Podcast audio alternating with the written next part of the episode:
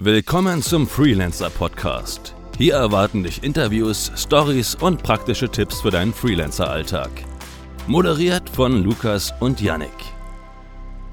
Folge 28 des Freelancer Podcast.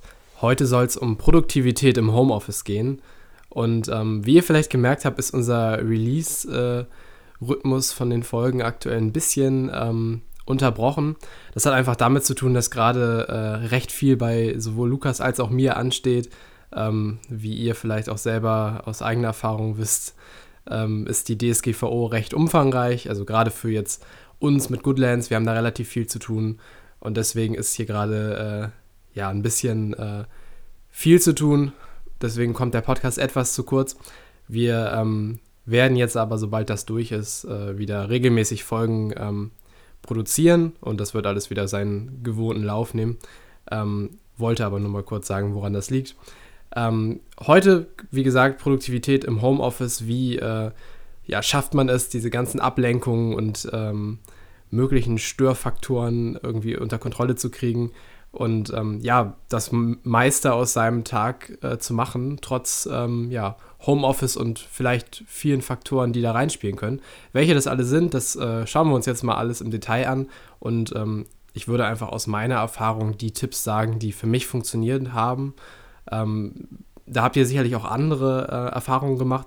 Ich habe jetzt parallel bei uns in der Facebook-Gruppe mal eine Umfrage gestartet, wo überhaupt ähm, der Großteil von euch arbeitet. Also ist es vielleicht tatsächlich das Homeoffice? Ist es irgendwie der Coworking Space? Das fand ich ganz interessant und wenn ihr euch da beteiligen wollt, ähm, die Umfrage wird noch laufen, wenn die Folge jetzt draußen ist. Äh, Freelancer Kooperation und Austausch. In die Gruppe einfach äh, kommen und dann äh, könnt ihr da teilnehmen und euch auch die Ergebnisse angucken. Ich denke mal, die werden wir auch veröffentlichen irgendwie über die Social Media Accounts von Goodlands. Also wenn euch das interessiert, schaut da rein. Aktuell äh, führt das Homeoffice auf jeden Fall. Von daher scheint es gar nicht so schlecht zu sein, mal darüber zu sprechen. Ja, Produktivität im Homeoffice. Wie, äh, was gibt es da überhaupt für Faktoren, die da ähm, für sorgen können, dass man eben nicht produktiv ist? Naja, im Homeoffice, man muss sich überhaupt erstmal bewusst machen, man ist äh, nicht nur, also man arbeitet da eben nicht nur, sondern man lebt auch da. Und ähm, gut, wenn man alleine lebt, ist es vielleicht nicht so sehr ähm, die, dieser Störfaktor von anderen Leuten, aber ähm, Störfaktor ist vielleicht ein fieses Wort, aber es gibt halt eben durch andere Leute, die mit einem dort wohnen, ähm, immer Ablenkungen, wenn die zu Hause sind. Es gibt immer irgendwie, ähm, irgendjemand will irgendwas von einem und das ist halt eine Sache, mit der muss man auch erstmal umgehen und vielleicht auch erstmal irgendwie klare Regeln dafür ähm, festmachen. Aber ich würde einfach mal sagen, ich fange mal so mit den Tipps an, die erstmal um die Produktivität an sich, sich an sich drehen und dann können wir mal schauen, wie man diese ganzen äh, ja, Faktoren sozusagen auch berücksichtigt. Ähm, für mich beginnt so ein produktiver Tag im Homeoffice eigentlich schon am Vortag. Ähm, ich finde es eine ganz gute Idee, sich abends ähm, am Abend oder zum Schluss eines jeden Arbeitstags, wenn man sozusagen äh, kurz vorm Feierabend ist, sich nochmal 10, 20 Minuten hinzusetzen und die To-Do-Liste für den nächsten Tag zu schreiben ähm, ist für mich so ein bisschen psychologisch äh, sinnvoll, weil man einfach sich dann mit einmal mit dem nächsten Tag beschäftigt und wenn man dann am nächsten Tag wirklich startet, muss man erstmal, man kennt das vielleicht, wenn man anfängt zu arbeiten, ist vielleicht noch nicht so, ähm, weiß nicht, man ist noch nicht so wach, man ist noch nicht so äh, direkt in diesem im Modus sozusagen. Und wenn man dann sozusagen die Arbeit äh, schon gemacht hat und einfach schon die Liste hat, die man sich nur noch anschauen braucht und dann genau weiß, okay, was habe ich heute zu tun? Das ist irgendwie ganz nett. Deswegen To-Do-Liste schon am Vortag schreiben und wirklich überlegen, okay, was passt eigentlich so in so einen Tag? Das wird man nicht sofort wissen, weil es ist einfach so eine Sache, die äh, sich selber einzuschätzen und zu wissen, wie viel, wie viel Zeit brauche ich für gewisse Sachen, was schaffe ich am Tag. Man wird sich am Anfang vielleicht gnadenlos überschätzen, was diese To-Do-Liste angeht. Aber das ist auch nicht schlimm, weil man kann die To-Dos, die man nicht schafft, einfach an den nächsten Tag mit reinnehmen, wenn sie jetzt nicht tatsächlich die Deadline an diesem Tag haben. Das heißt, man hat dann wirklich die Möglichkeit, ähm, abzuhaken den ganzen Tag über und zu sehen, was habe ich gemacht und ähm, was habe ich auch geschafft wirklich an einem Tag. Das ist auch ganz nett. Und das kann man kombinieren mit einer Zeiterfassung. Das würde ich halt immer empfehlen, weil man nur dann wirklich ler lernt, zu, sich einzuschätzen und zu wissen, okay, wie viel Zeit verbringe ich denn effektiv eigentlich mit so einem To-Do? Weil wenn man das getrackt hat, dann weiß man, okay, für sowas brauche ich in der Regel so lange, dann plane ich das nächste Mal mit so und so viel Aufgaben. Und das ist auch super für Schätzungen beim Kunden. Also da muss man ja ständig irgendwelche Schätzungen abgeben. Wie lange brauchst du für das? Und daraus resultiert ja der Endpreis. Von daher, das ist absolut sinnvoll, seine Zeiten zu erfassen und eben diese To-Do-Listen zu machen. Ähm, ich lege das in Goodlands einfach an. Da haben wir halt auf dem Dashboard diese To-Do-Listen-Funktion ähm, kombiniert mit äh, Tickets oder Aufgaben. Diese kann man dann schätzen und so hat man am Ende sozusagen wirklich seinen kompletten Tag durchstrukturiert. Das zweite, was ähm, man berücksichtigen kann, ist so eine feste Startzeit. Und das klingt halt erstmal banal, aber wenn man, also wenn man im Angestelltenverhältnis arbeitet, dann ist das ja logisch, dass man diese hat. Außer es gibt so Gleitzeit, aber trotzdem auch da hat man ja meistens eine feste Zeit, wo man dann immer ähm, zur Arbeit erscheint. Und ähm, es, es kommt natürlich auf den Typ Mensch an, aber ich glaube, insgesamt fährt die Mehrheit besser damit, wenn man sich eine, eine feste Zeit überlegt, wo man starten möchte morgens, dementsprechend auch einen Wecker oder so, sowas irgendwie stellt und darauf dann auch wirklich ähm, alles andere auslegt, also sprich auch, äh, wann gehe ich am Vortag ins Bett und so weiter. Hm, man sagt ja so acht Stunden Schlaf braucht ein gesunder, erwachsener Mensch. Ähm, also, dass man so ein bisschen das darauf auslegt, wenn man beispielsweise sagt, okay, 8 Uhr stehe ich auf, ähm, dass man dann gegen 0 Uhr auch schläft. Ähm, genau, und mit dieser festen Startzeit kann man dann auch wirklich besser planen, als wenn man sagt, ich stehe mal so und mal so auf. Ähm, dann ist es halt immer schwieriger, seinen Tag wirklich durchzustrukturieren und man neigt dann dazu, so zu verpennen oder das so morgens sehr ruhig anzugehen und sagen, okay, jetzt ist es schon wieder elf oder sowas. Das ist schon nicht die beste Voraussetzung, um halt in einen produktiven Tag zu starten. Deswegen, wenn ihr das noch nicht habt, ist das so ein Hebel, den ihr bewegen könnt. Ähm, feste Arbeitszeit, nicht zu spät und ähm, ja, genug Schlaf ist, glaube ich, da auch was, was mit reinzieht. Produktive Tage sind halt nur dann produktiv, wenn genug Energie da ist und dafür ist halt sowas wie Schlaf und auch ein vernünftiges Frühstück irgendwie, glaube ich, essentiell. Dann neben der festen Startzeit finde ich auch irgendwie wichtig, wenn man so eine feste Zeit für E-Mails und Nachrichten und all diesen, diese Sachen hat, also sei es jetzt, wenn man einen Social Media Account pflegt oder da ab und zu mal ähm, Status-Updates postet, irgendwie gucken muss, was wurde geschrieben, sei es Mails, Support-Anfragen, was auch immer. Ähm, feste Zeiten für diese Beantwortung einzuräumen, weil sonst ähm, unterbricht man ständig sein, seine Tätigkeit, wenn man immer wieder, also immer auf Abruf ist und so. Deswegen auch so Push-Benachrichtigungen und solche Sachen mh, hm, ist nicht so geil für, für eine produktive ähm, äh, Arbeit. Deswegen vielleicht ausschalten und dann wirklich zu einer festen Zeit abrufen und schauen, okay, jetzt räume ich mir diesen 30-Minuten-Slot dafür ein, mich mit diesen E-Mails zu beschäftigen, mit, den, ähm, mit, mit der Beantwortung zu beschäftigen und ja, wirklich feste Zeitfenster zu haben. Ich glaube, dieses Chaos zu, zu haben, dass man jetzt gucke ich mir meine E-Mails an, jetzt gucke ich mir meine, ähm, jetzt beantworte ich das, jetzt äh, zwischendurch wieder ähm, schaue ich wieder da rein und so weiter, ist nicht so gut. Es mag Leute geben, die damit umgehen können, aber insgesamt ähm, fährt man besser, wenn man das einfach klar trennt. Der nächste Punkt ist der eigene Arbeitsplatz und da sollte man halt einfach darauf achten, dass das Ganze möglichst ohne Ablenkung auskommt. Also den Arbeitsplatz wirklich so einrichten, dass es auch ein Arbeitsplatz ist, der nicht unbedingt auch für andere Sachen dann ähm, funktioniert. Also ich weiß nicht, da sollte jetzt nicht unbedingt auch die, äh, der Netflix äh, äh, Raum oder sowas sein, wo normalerweise Filme geguckt werden oder sowas, sondern wirklich schauen, wenn man das so einrichten kann, dass es ein Ort ist, wo man nur hingeht, wenn man arbeitet oder zumindest ähm, wo es so eingerichtet ist, dass nicht so viele Sachen aus dem Pri privaten Segment rumliegen und so weiter. Also das, man muss es ja nicht steril oder so halten, aber zumindest, ähm, dass es so vielleicht im Kopf so ein bisschen eine Trennung gibt, okay, das ist der Raum, der Platz, da arbeite ich, da ist so ein bisschen, da spielt sich das ab, hier bin ich produktiv und ja, umgekehrt.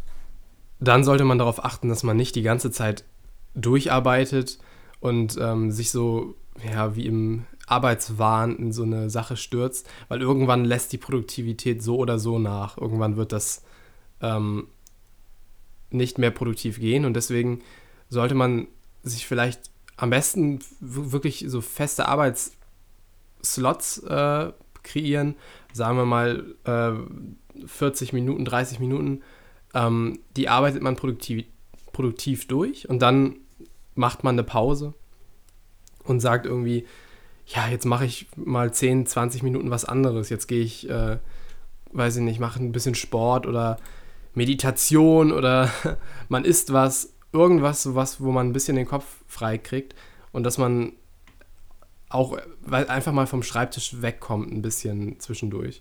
Dann kann man danach wieder mit äh, ja, frischer Energie weitermachen.